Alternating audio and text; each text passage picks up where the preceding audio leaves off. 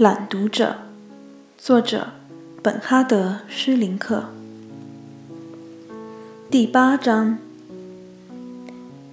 接下来一连几天，那女人换了早班，这样她中午十二点钟就回家了。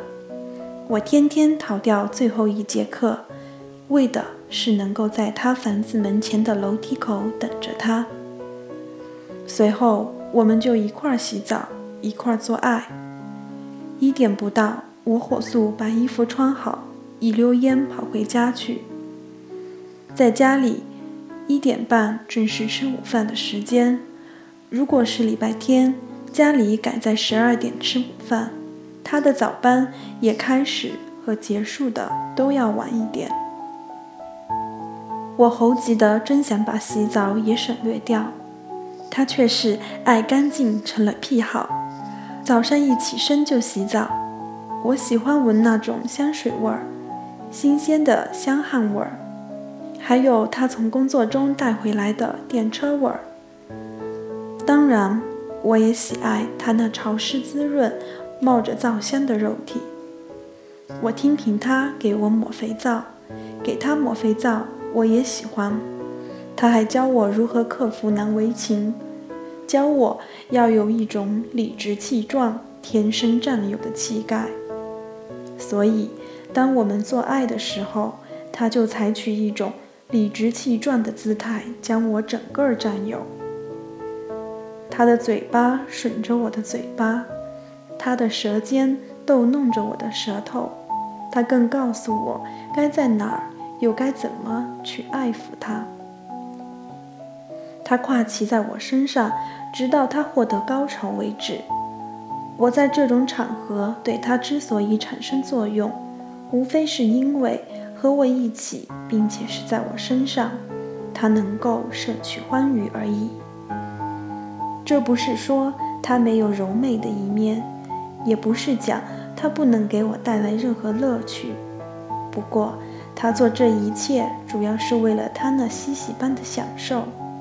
就这样，一直到后来，我也学会该怎样去占有他。那讲起来是以后的事了。我不能说一整套都已经学会，不过好长一段时间，我也不觉得还欠缺些什么。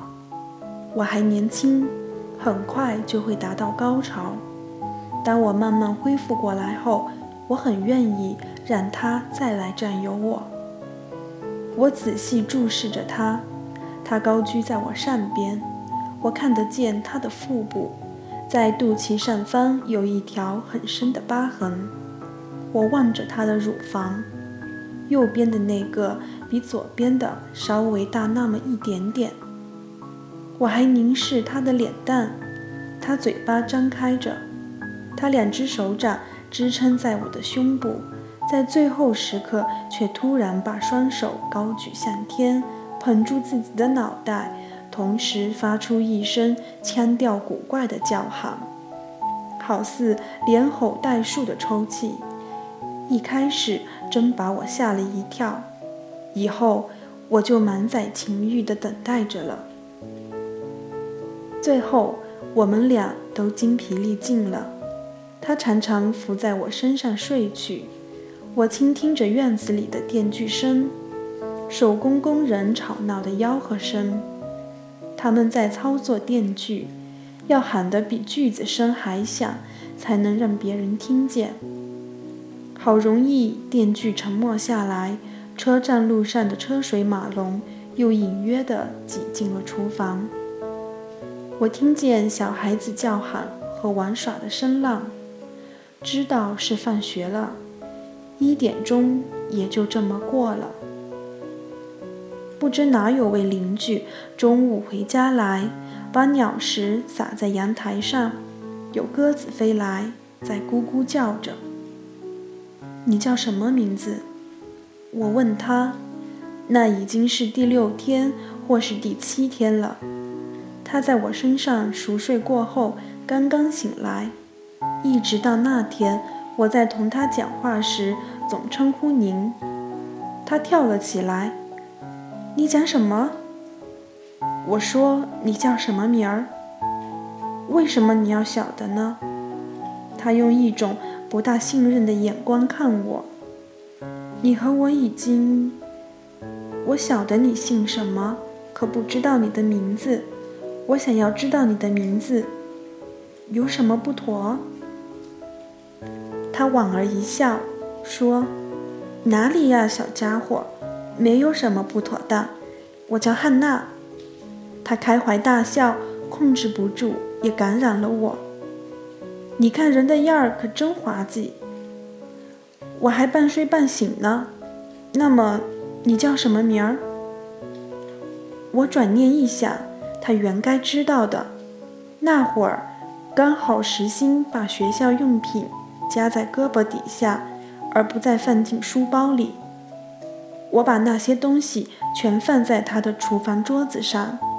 上边写着我的名字，在本子上，在我学习过的书本上，还用牛皮纸包得好好的，封面上贴着书名和所有者名字的标签。可惜他一概视而不见。我叫米夏伯格，米夏，米夏，米夏。他试着念这个名字，唱歌一般的说道。我的小家伙叫米夏，是位大学生，中学生，是位中学生，正好是，怎么说，十七岁。他给我平添了两岁，我为此很骄傲，就点点头。十七岁，等他长大了，要当个出名的。说到这儿，他有点吃不准了。我自己还不晓得长大了要当个什么人。不过你读书很卖力嘛？这个嘛，我告诉他，他对于我比学习啦、学校啦什么的都重要。我很喜欢到他这来，反正都得留一级。你跟哪儿留一级呢？在六年级上留一级。上一个月我生病，缺课太多，如果要跟上班，就得像个白痴一样做功课。那样的话，我此刻就应该待在学校里。接着，我对他讲了我旷课的情况。出去！他一把掀开被子，滚出去！从我的床上滚出去！如果你不做好你的功课，就再也不要回来。怎么，做功课就是白痴吗？白痴？那你认为卖车票打洞眼儿算什么呢？他索性直起身子。在厨房里一丝不挂地站着，表演起有轨电车售票员来。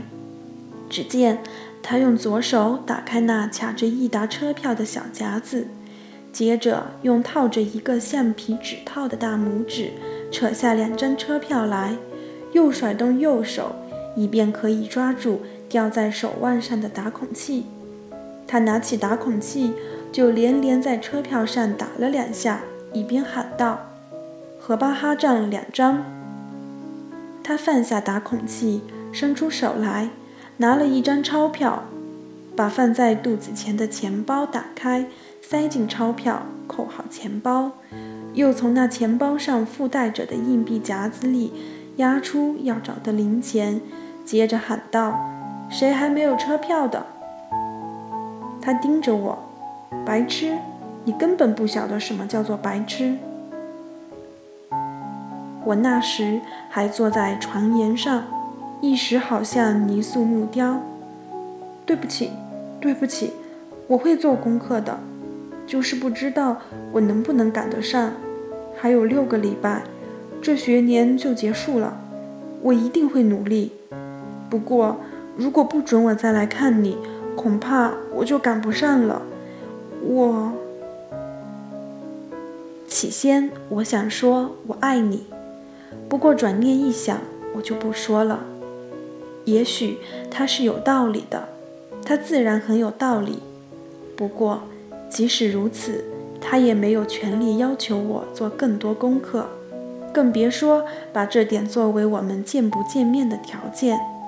我终于说：“我不能不来看你。”过道的钟敲响了一点半，一听这钟声，他就说道：“你现在该走了。”他犹豫了一会儿，还是加上一句：“从明天开始，我上正常班了，到五点半下班，下了班我就回家，你也可以来。不过在这之前，你要把功课给我做完。”我们俩就这么赤条条的相对站着，谁都不动。不过，即使他当时俨然穿着工作服，也不会如此拒人千里之外。这种情况，我当时还不能深刻体会。他在想着我吗？还是在考虑自己？如果我做功课是白痴，那么他干工作更加是白痴了。难道就为了这个？把他给激怒了，但是我又没有明说谁谁谁的工作是白痴，要不他就是不要一个落地书生做情人。不过，难道我真是他的情人吗？如果不，那我又算他的什么人？